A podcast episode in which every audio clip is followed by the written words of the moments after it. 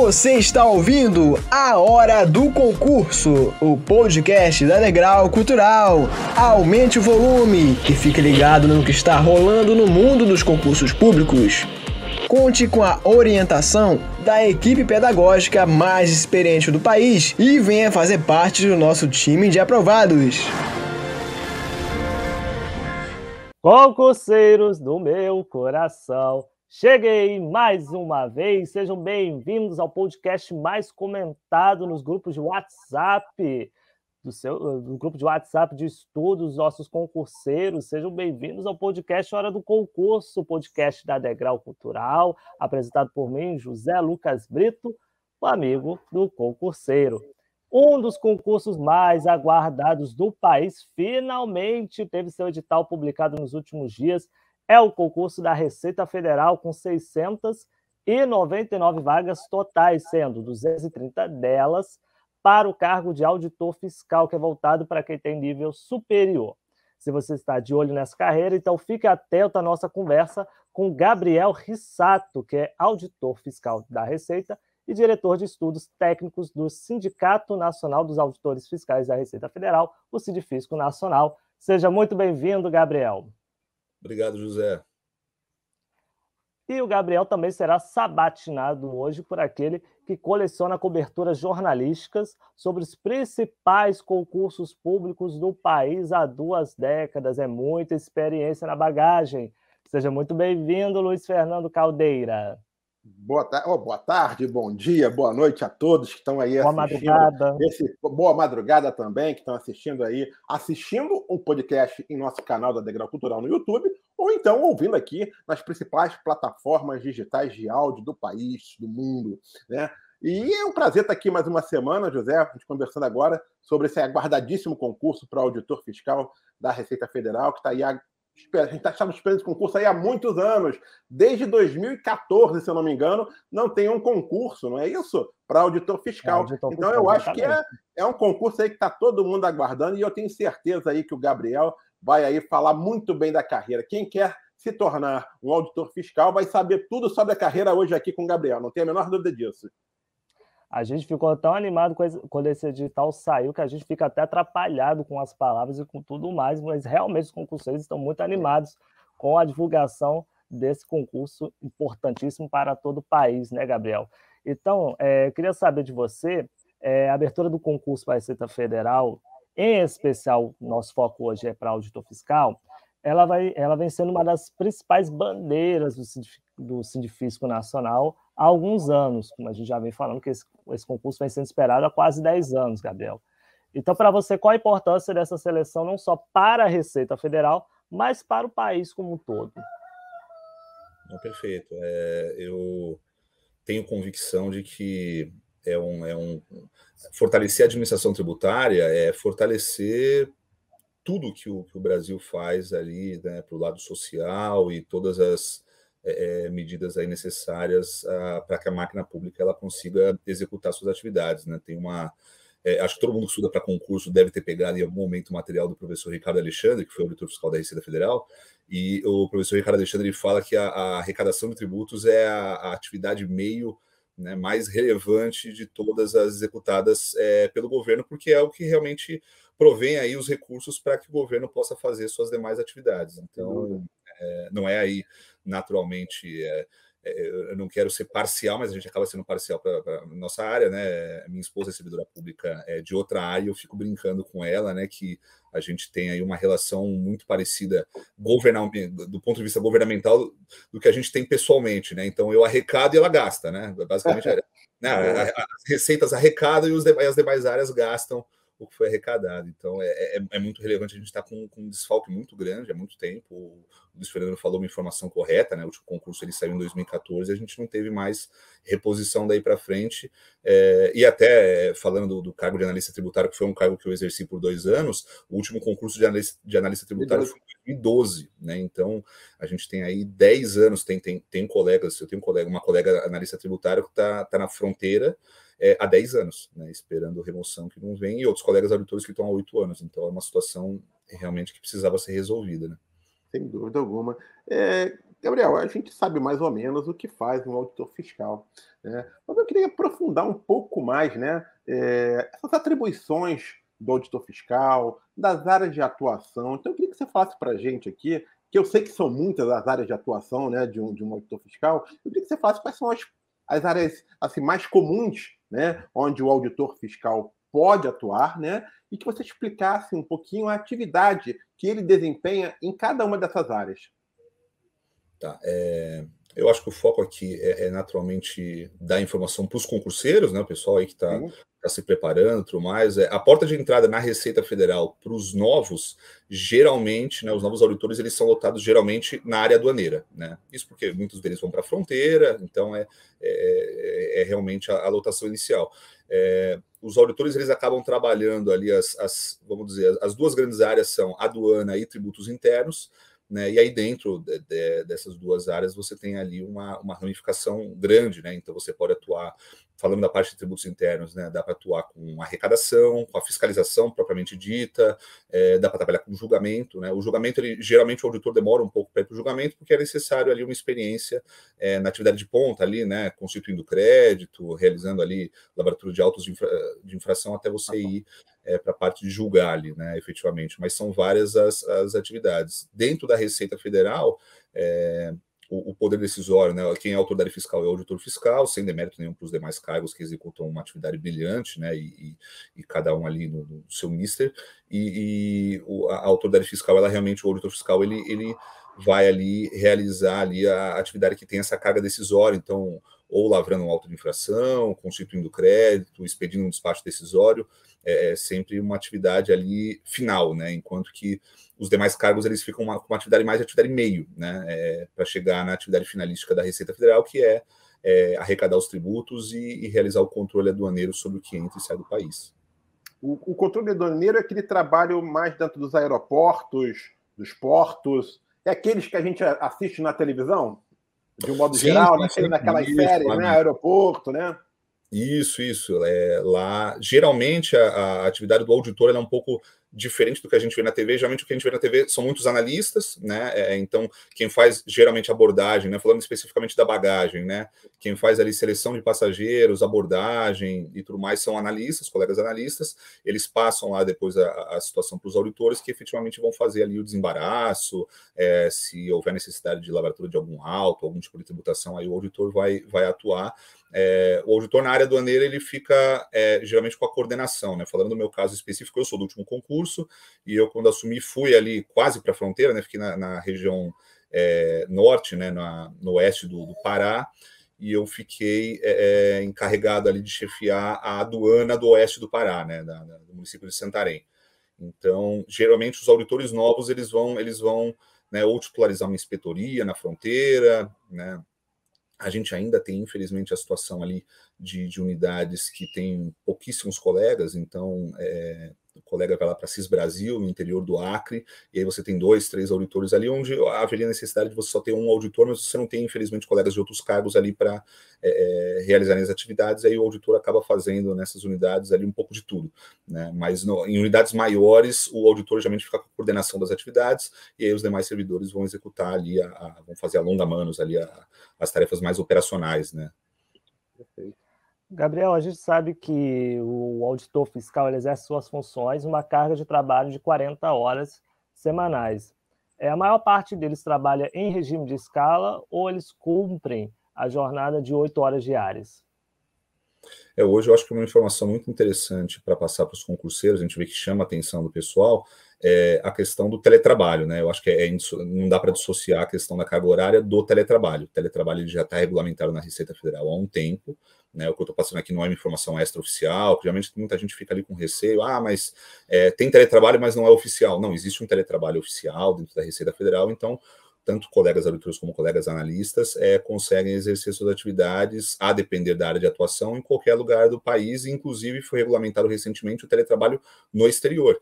Então, Opa. se alguém aqui quiser, por exemplo, morar em Portugal ali, você né, abrir um sorriso como abre o Luiz Fernando hoje. Seria o vizinho, né? O vizinho. É, pode tranquilamente trabalhar ali em algumas situações específicas, mas pode trabalhar fora do país. É, e aí, com o teletrabalho, você consegue exercer a carga horária é de 40 horas semanais, né? É, é a carga horária padrão para o Executivo Federal. e é, o colega ali, ele, colega auditor ou analista, ou de, de, eventualmente outro cargo, ele, ele vai poder exercer suas atividades de 40 horas semanais dentro da, da carga horária que ele conseguir dimensionar. Então, tem colegas que preferem trabalhar no horário mais noturno, colega que trabalha de madrugada. Com teletrabalho, você de fato consegue é, é, exercer ali com melhor conveniência as suas, as suas atividades.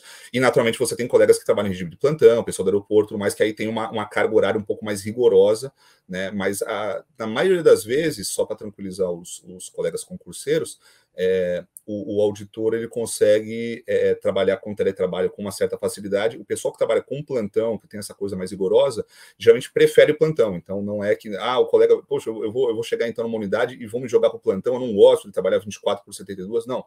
É, é, quem quer ficar no plantão é, é, realmente são colegas que querem ficar ali porque trabalham longe, né, moram numa, numa, num local e querem trabalhar em outro. Então é, é, é, bem tranquilo essa questão da carga horária, né? Desde que cumpra a carga horária semanal, cumpra com as suas atribuições, mas a gente tem uma flexibilidade de trabalho, de horário de trabalho muito grande na Receita Federal e eu acho que é um diferencial. O plantão, então, é 24 por 72, quando você trabalha em plantão, né? Sim, a gente tem 24 por 72 em algumas unidades e 12 por. É 12 por 36? Isso, 36. 12 por 36 em outras unidades, é, é, aí a depender da, da característica da unidade, tá? Não, não, a gente não tem um é, é, um formato de plantão fixo, ou é 12 por 36 ou 24 por 72. Perfeito. O concurso para a Receita Federal é de âmbito nacional, né? ou seja, o edital não está trazendo aí as vagas definidas por estado, por cidade, nada disso. É somente após o curso de formação que o aprovado vai saber onde poderá ser lotado. Você mesmo já falou que você foi lotado, né, em Santarém, no Pará, não é isso? É, isso. Então, assim, eu queria que você explicasse um pouquinho para os nossos ouvintes, né? Acho que muitos já devem saber, mas outros aí que devem estar fazendo um concurso pela primeira vez, né? Eu gostaria que você falasse, explicasse como é que funciona exatamente essa escolha das vagas. É por ordem de classificação no curso de formação, não é isso? É possível, por exemplo, é, inclusive escolher a área de atuação? Tipo assim, ah, eu quero trabalhar na parte de fiscalização, eu quero trabalhar na aduaneira. Isso é possível escolher ou não? Então, que, que você, o pacote é esse tudo aí falar como é que, como é que, né, como é que funciona essa escolha das vagas, né, se é por ordem de classificação no curso e se é possível também escolher a área de atuação. Vamos lá, eu vou, eu vou inverter a resposta, começando okay. pela mais curta. A área de atuação, é, Luiz, ela, é, a gente consegue escolher a área de atuação quando é a próxima remoção. Então, via concurso de remoção, os colegas que já estão internos aqui, né? Por exemplo, agora eu é, vai, vai ser aberto um concurso de remoção para mim com a chegada dos colegas ali do concurso externo, e aí é, eu consigo ali sim escolher, ah, eu quero ir para a alfândega de Guarulhos, né? E aí vão, ah, eu tenho tantas áreas, eu tenho tantas vagas para bagagem, tantas para vigilância e repressão, tantas para despacho, você consegue ali escolher por área. É, o pessoal que está entrando no primeiro concurso, né, o concurso externo, não escolhe a área de atuação, escolhe a unidade. Né? Então, okay. para mim, por exemplo, para a minha unidade especificamente, abriram cinco vagas para Santarém. Lá em Santarém, eles queriam uma pessoa para aduana, foi onde eu fiquei, né, duas para fiscalização e duas para arrecadação. É, essa, esse quantitativo ali não estava definido quando a gente escolheu. Então, esses cinco colegas ali que escolheram, por exemplo, Santarém, eles ficaram lá e aí houve uma conversa, naturalmente, com a, com a, a tinha uma auditora lá que era titular da unidade, você tinha os chefes dos setores ali, e aí foi conversado ali, ó, onde você tem mais predileção. Geralmente, é, a administração ela tenta compatibilizar perfil com a sua necessidade. Não é sempre que ela consegue, natural, mas é, não, não é algo. Eu, eu não sinto, sinceramente, não estou fazendo propaganda do órgão, mas é, eu não sinto que exista uma arbitrariedade ali da Receita chegar e falar, não, vou jogar ali o José Lucas ali no setor, é, né? Ah, a gente percebe que tem uma pessoa que tem um perfil um pouco mais interno, vai geralmente para um trabalho mais interno, uma pessoa um pouco mais ali, né, que consegue ter uma desenvoltura melhor, vai para o trabalho mais externo. É, geralmente a, a administração tenta compatibilizar a sua necessidade com né, o, o, jeito de ser de cada um.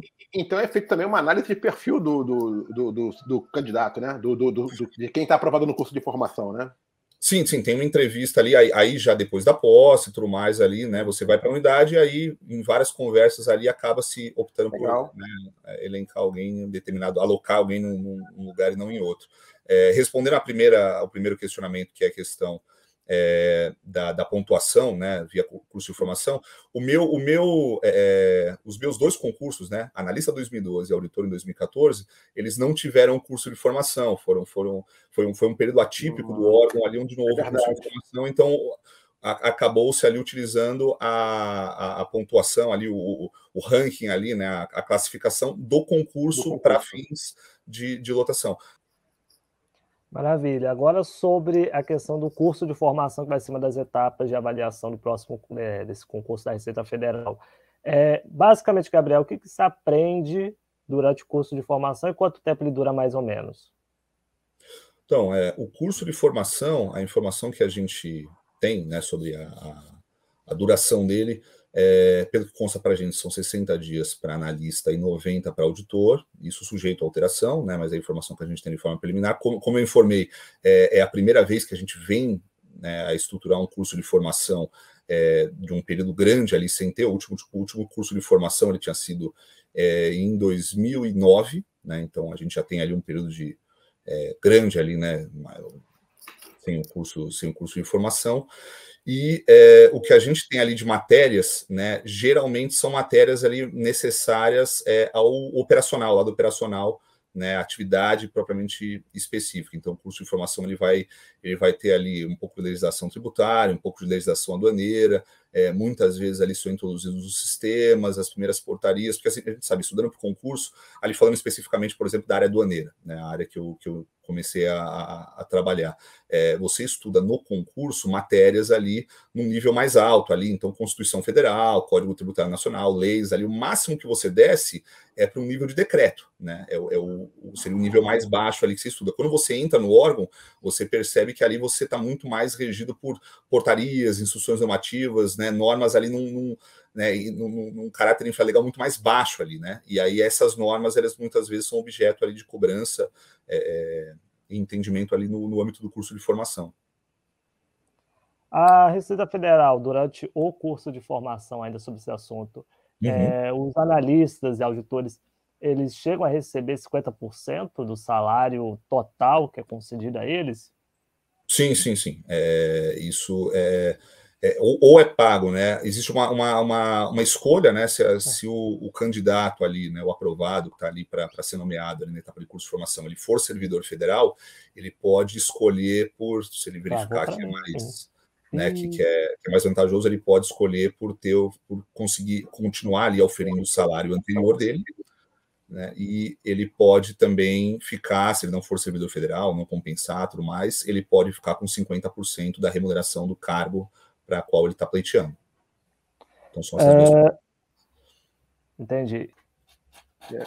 Eu, José, eu só ia comentar aqui com, com, com também uma informação também aqui em relação a, a, do Gabriel. É o seguinte, tem muita gente que me pergunta, cara, se o auditor fiscal, é por ele trabalhar muito próximo às vezes com policiais, né, é, tá sempre com a Polícia Federal, com a Polícia Rodoviária Federal, se ele também tem direito a porte de arma.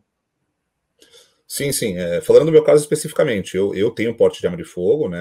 A, a gente está é, tá tendo, inclusive, aí uma, uma troca, né? Antes a Receita Federal só utilizava pistolas nacionais, Taurus, agora estão vindo, a gente está podendo importar, né? É, então estão vindo aí pistolas 9mm da Beretta tudo mais. Existe sim uma, uma é, essa possibilidade. Na verdade, assim, é, pelo é, tanto pelo Estatuto do Desarmamento quanto por outras legislações, o auditor fiscal e o analista tributário eles têm a prerrogativa de portar arma de fogo em todo o território nacional. Né? Para isso, existem dois requisitos básicos que são requisitos para todos, né? então a magistratura tem esses requisitos, o Ministério Público também tem, que são é, a capacidade técnica e aptidão psicológica. Então, é feito ali, um, né, tem que passar por um, por um, um psicólogo, tem um laudo né, psicológico, ali um exame psicotécnico parecido com aquele exame, não é igual, mas parecido com o que você tem ali para a carteira de habilitação, e também tem a, a questão da, da, aptidão técnica. Né? É, existem duas modalidades né, do, do, porte de arma, você tem tanto o porte de arma é, é para portar arma institucional, que é o meu caso, né, eu tenho uma arma brazonada pela Receita Federal para utilização,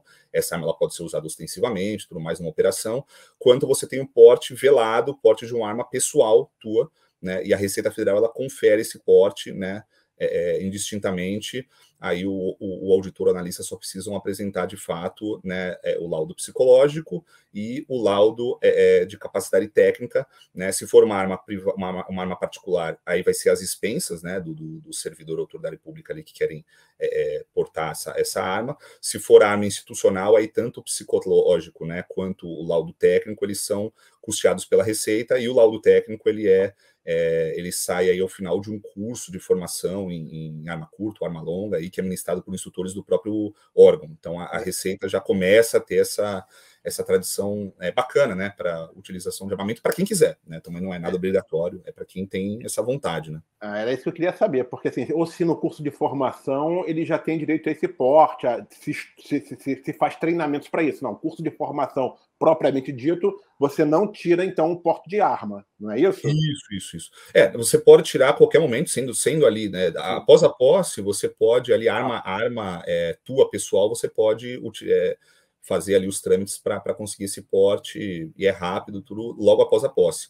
A arma institucional, aí você fica sujeito a um cronograma de treinamentos da Corep, né, da Coordenação de, de Repressão da Receita Federal, e aí eles abrem geralmente três a quatro cursos por ano. Agora com a pandemia teve uma ah, alteração, mas é, geralmente são três a quatro cursos por ano, com 30, 40 pessoas, e aí você entra numa fila, né? O pessoal geralmente da, a, a, da, que trabalha na fronteira, ou com atividade náutica, cão de faro, atividade aérea, vigilância e repressão, tem uma, uma prioridade nessa escolha, né? Mas todo mundo consegue participar. Eu tenho, tenho colegas ali que trabalham na fiscalização né, de bancos, pessoas jurídicas tudo mais, e, e porta arma de fogo. É interessante para quem tem vontade, sim, tem essa possibilidade. Beleza, bem legal, bem legal. Bom saber, porque realmente tem muitas pessoas que perguntam sobre isso, então tá aí respondido aí pelo Gabriel.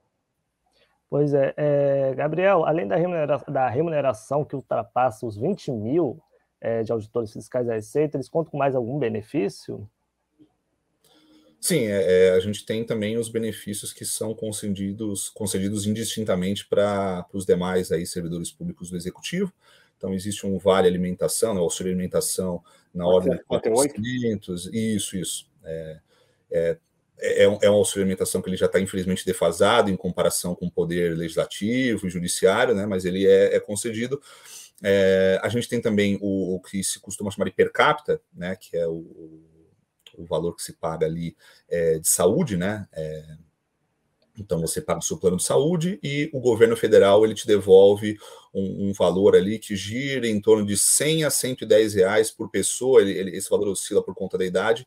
Então pega o meu caso específico, sou eu, a minha esposa e eu tenho também mais dois dependentes, né, meu enteado e minha filha. E aí então eu recebo o valor é, referente a quatro pessoas ali, dá cerca de 400 reais ali por mês de é, retorno, né? É, a gente sabe que o, ajuda a custear o plano de saúde, mas o valor do plano de saúde hoje também está elevado, então, mas você tem essa possibilidade de poder escolher o teu plano de saúde e a administração vai te é, dar esse, essa compensação parcial do valor que foi despendido.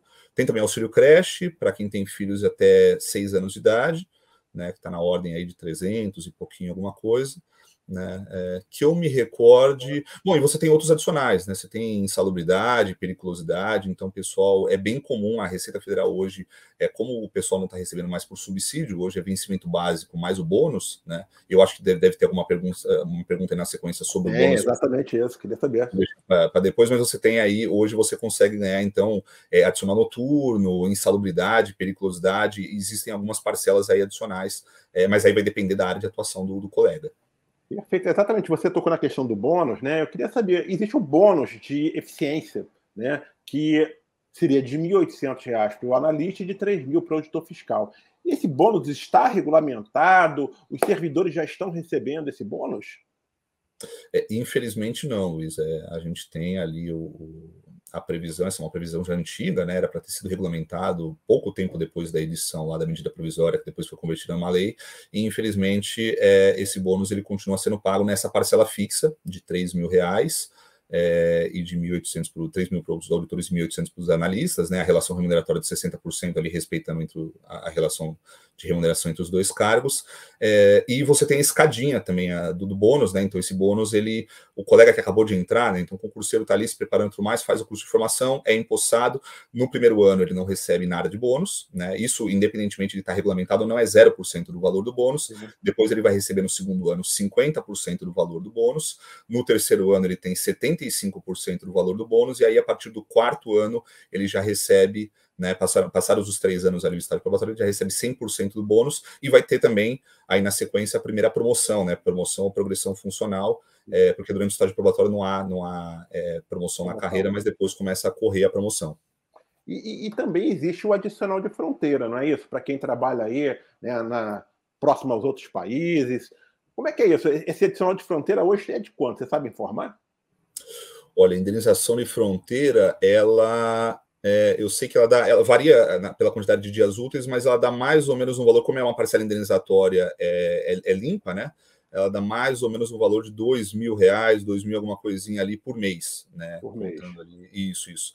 Né? Então, o colega, quando, quando se ausenta por qualquer motivo, ele não tem, né? ela, ela, ela é vinculada a, a, a, um dia útil ali de trabalho na fronteira, mas é um, é um, é um alento ali para os colegas, assim como os demais adicionais, infelizmente, ela é uma, ela é uma indenização que ela não é paga só para a Receita Federal, o pessoal da Polícia Federal também recebe, PRF, MAPA, então, é, ela está, como, como várias outras é, gratificações ali do, do, do, Executivo Federal, ela está um pouco desatualizada. Ela foi instituída e não teve mais nenhuma correção, mas é um. É, é se a gente, a gente, vai somando essas parcelas, vai de fato é, é, dando ali, vai ficando uma, uma, uma soma bem substancial. Né? Se, se, por um lado ele não recebe no primeiro ano o bônus eficiência, só vai receber efetivamente o bônus eficiência a partir do quarto ano, por outro lado, já desde que ele ingressa, ele já pode receber esse adicional de fronteira, né? Já que sim, a maioria sim. vai cair ali na fronteira mesmo, né? Para trabalhar, uhum. não tem como não receber, então.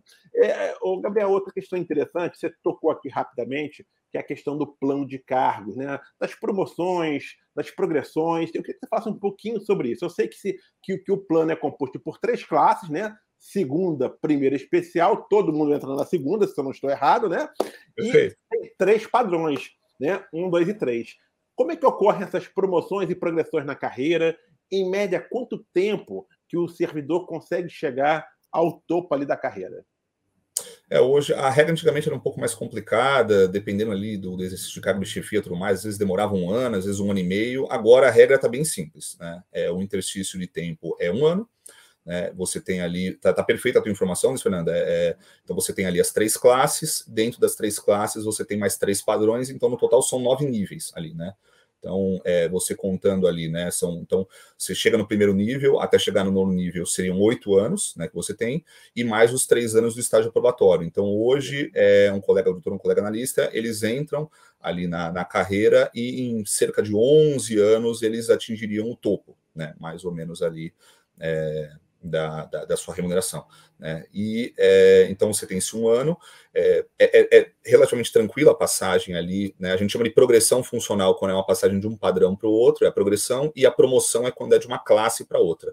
Né? Então eu entrei ali, por exemplo, eu estou na segunda classe padrão 1, né? Depois o padrão 2 e padrão 3. Tudo isso aí são progressões.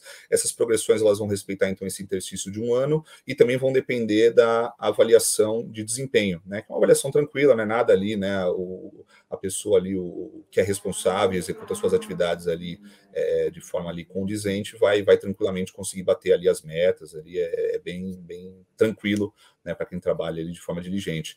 E aí, quando você tem, então você vai ter essas progressões, quando você tem, então, a promoção, a promoção ela tem uns requisitos adicionais.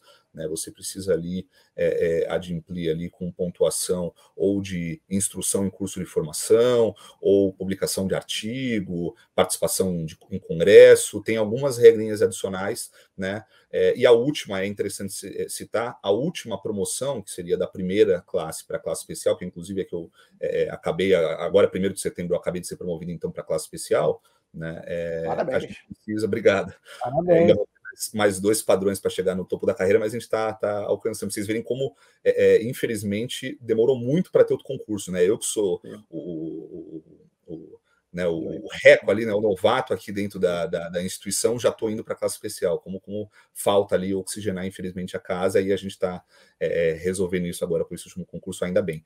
É, mas essa última promoção, ela depende, só para encerrar aí a, a pergunta, ela depende de uma pós-graduação, né, tanto auditores como analistas precisam fazer uma pós-graduação para irem aí para a última classe. Gabriel, você sabe melhor do que eu que essas 230 vagas que foram abertas para o cargo de auditor fiscal, elas não suprem as atuais necessidades é, da categoria, não é mesmo? Qual é hoje a carência de auditores fiscais? Ah, carência enorme, né? A gente costuma falar internamente que isso não vai nem fazer cócega, né? Na necessidade aí de, de recomposição do, do quadro.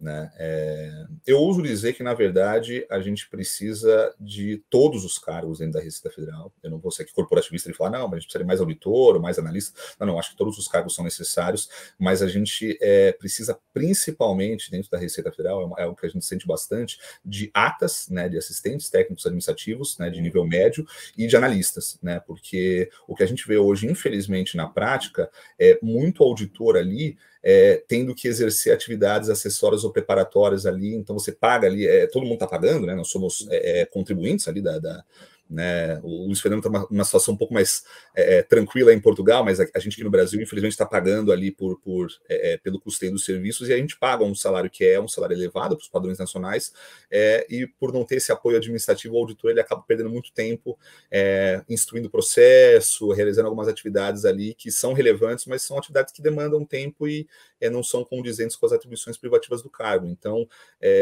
a gente tem sim uma necessidade grande de, de, recomposição do quadro de auditores, mas eu ouso dizer que sim, a gente tem uma necessidade ainda maior para os demais cargos, para analista, para ata, né, e aí a gente conseguiria fazer o que a gente almeja né, há bastante tempo, que é inverter a pirâmide dentro do órgão, né, porque hoje a gente tem uma situação um pouco é, é diferente dentro da Receita Federal, que é a gente tem hoje uma, uma, quantidade maior de auditores do que tem de analistas ou mesmo de atas. Né, o ideal é que a gente tivesse ali uma pirâmide mesmo, né, uma, uma, uma base grande de atas, depois uma quantidade menor ali de analistas, uma quantidade menor de, de auditores. É complicado, né? A situação é, é, é, é realmente a carência é generalizada é na né? Federal, né?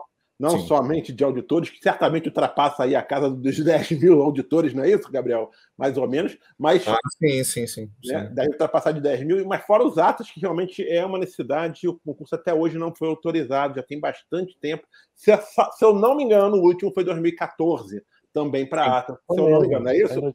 Sim. Perfeito. É, Gabriel, é, a gente falou que essas 230 vagas não vão suprir as necessidades, a gente já sabia disso, isso é óbvio, todo mundo já sabe disso, né? Mas existe a possibilidade da Receita Federal solicitar um adicional de 25% dessas vagas né, ao Ministério da Economia, com base ali no que estabelece o decreto 9.739 de 2019, né, que regulamenta os concursos públicos federais. Você sabe informar se a Receita vai fazer esse pedido? Olha, a Receita ela tem uma tradição muito positiva de fazer o pedido pelos excedentes, né? É, a previsão anterior, né, nos últimos concursos do decreto era um pouco diferente, eram 50% das vagas, né, que podia ser ampliada para 100%. Hoje, é, o que se aventa é que continua podendo existir essa ampliação para 100%, né? Mas os 25% ali do decreto ali é, estariam garantidos sem precisar passar por uma alçada presidencial, né? Mas é, eu posso garantir a vocês, eu, eu, eu, não, eu não posso garantir que o pleito vai ser atendido, porque aí depende naturalmente naturalmente de fora da Receita. Mas o que a gente vê dentro da Receita é que esse pedido vai ser feito com, com muita tranquilidade. Né? A Receita tem essa tradição. E existe também uma tradição dentro do Executivo, até agora não foi negado, desde 2009, quando foi feito o último pedido, de, o primeiro pedido de excedente, existe uma tradição disso ser deferido. Né? É, então, o pessoal uhum. pode, não digo contar com isso, mas eu acho que é um indicativo muito grande de que a gente vá é, é ultrapassar a quantidade de vagas autorizadas ali previstas no edital. Eu tinha informações, não sei se é verdade, de que a Receita parece que tem um interesse de, de fazer concursos regulares com oferta de vagas menores, né? Fazer concursos anuais ou bianuais, né? Para poder uh, uh, suprir essa carência de pessoal que existe, não só de auditor fiscal, como também de analista tributário. É, você está otimista que isso possa ser implementado? Como é que você vê isso? Sindicato, vocês como sindicato, como sindifisco, vocês vão cobrar isso né, do, do, presidente, do próximo ministro da Economia, de que se faça concursos regulares, né, com, com, com, com prazo de validade menores, mas regulares, mesmo que seja para uma oferta menor de vagas? Ah, eu acho que é, é muito interessante isso para o serviço público como um todo. A gente vê isso acontecendo, infelizmente, apenas em alguns oficiais de polícias militares ali, né? O Barro Branco aqui em São Paulo tinha bastante isso em, de concursos é, regulares. A diplomacia, né? O Instituto Rio Branco costuma fazer ali quase anualmente os concursos, eu acho que facilita demais. Né? É porque você consegue dar um planejamento para o concurseiro, olha, é quase vira quase como um vestibular que não deixa de ser um concurso público, um certame ali, né? É, olha, você não passou nesse concurso, daqui a um ano você vai ter, porque fica uma situação desesperadora, né? Eu, eu tive colegas ali que estavam estudando comigo no concurso de 2014 é, e só agora em 2022 vão ver o concurso, quer dizer, quem ficou esperando, é, infelizmente, é, é, o edital da Receita Federal, às vezes perde muitas outras oportunidades. Ali é uma, uma situação muito sim. ruim para o concurseiro e, e para o colega que está na fronteira. Né? Então, é, é, necessário sim você promover essa oxigenação e no menor tempo possível. Eu acho que é mais salutar para o órgão, é, mas assim, é mais trabalhoso. Né? O concurso público, ainda mais em, em nível nacional, como o da Receita Federal, é um concurso que demanda gastos, demanda planejamento, sim. e assim, você fazer isso anualmente, você começa a ter ali uma necessidade de fazer um planejamento é, que não é aquela forma pontual como a Receita costuma trabalhar, até porque ela está ali é, é, seguindo a cartilha que é adotada pelo, né, pelo Ministério da Economia, antigo Ministério do Planejamento ali, que vão autorizar o, os certames, né? Mas eu acho que é, é extremamente benéfico para a sociedade, para os concurseiros, para todo mundo. O, o Sindifisco vai bater nessa tecla? Sim, sim, sim. É uma demanda. É, os sindicatos, acho que como um todo, né? Os sindicatos, com, com tirando raras exceções, é, sempre é muito importante para o sindicato ver a recomposição ali do, do quadro funcional, qual ele está representando, qual ele está atrelado, né? É, é importante, a gente quer é, que realmente o nosso país tenha uma presença estatal um pouco mais forte, porque é o que vai garantir é, que a gente reduza a desigualdade social, que a gente dê um tratamento mais adequado à população. É, eu, eu, eu sou atendido, assim como vocês, por servidores públicos, e a gente vê que muitas vezes o atendimento nem por uma. não há má vontade, nem assim, mas é, o atendimento não é adequado por falta de pessoal, falta de estrutura, então a gente quer que o atendimento né, do serviço público seja adequado, né? Porque a gente paga tanto imposto, né? A gente quer o retorno disso, né? Sem dúvida.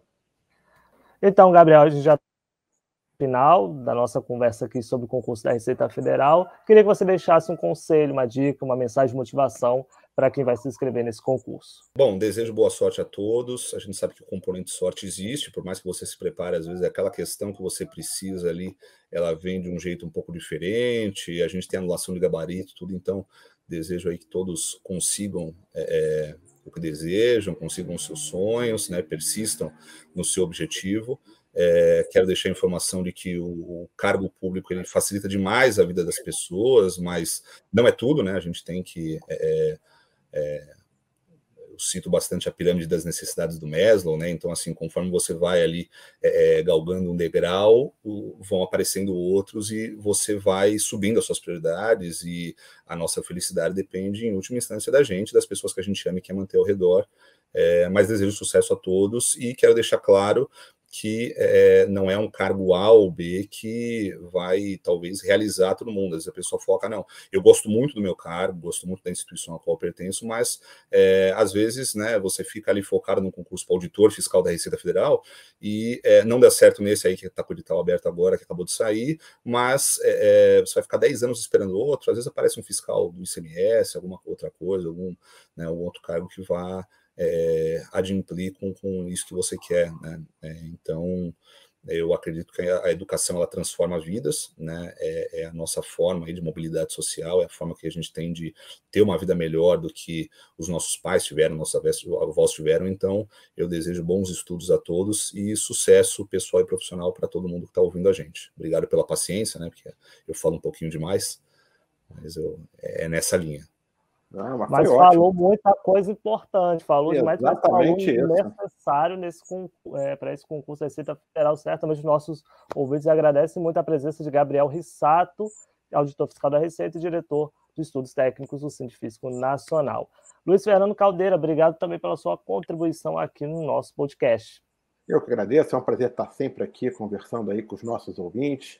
E foi, de fato, Gabriel que foi uma excelente entrevista. Ele trouxe realmente muitas informações relevantes para quem quer prestar esse concurso. Obrigado, Gabriel. Obrigado a todos e até semana que vem.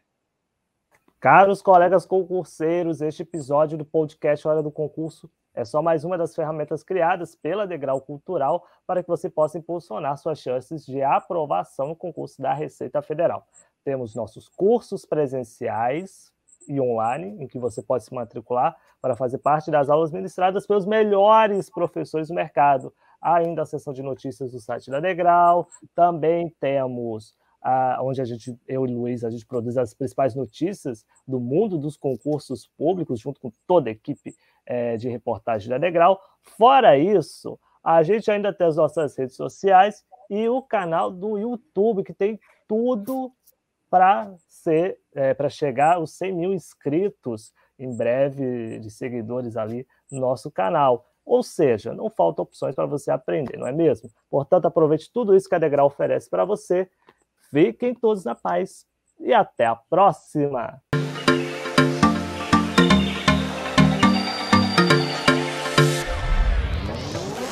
Se você gostou do podcast Hora do Concurso, não esqueça de compartilhá-lo com seus amigos. E siga a gente nas redes sociais pelo arroba Degrau Cultural. Até o próximo episódio!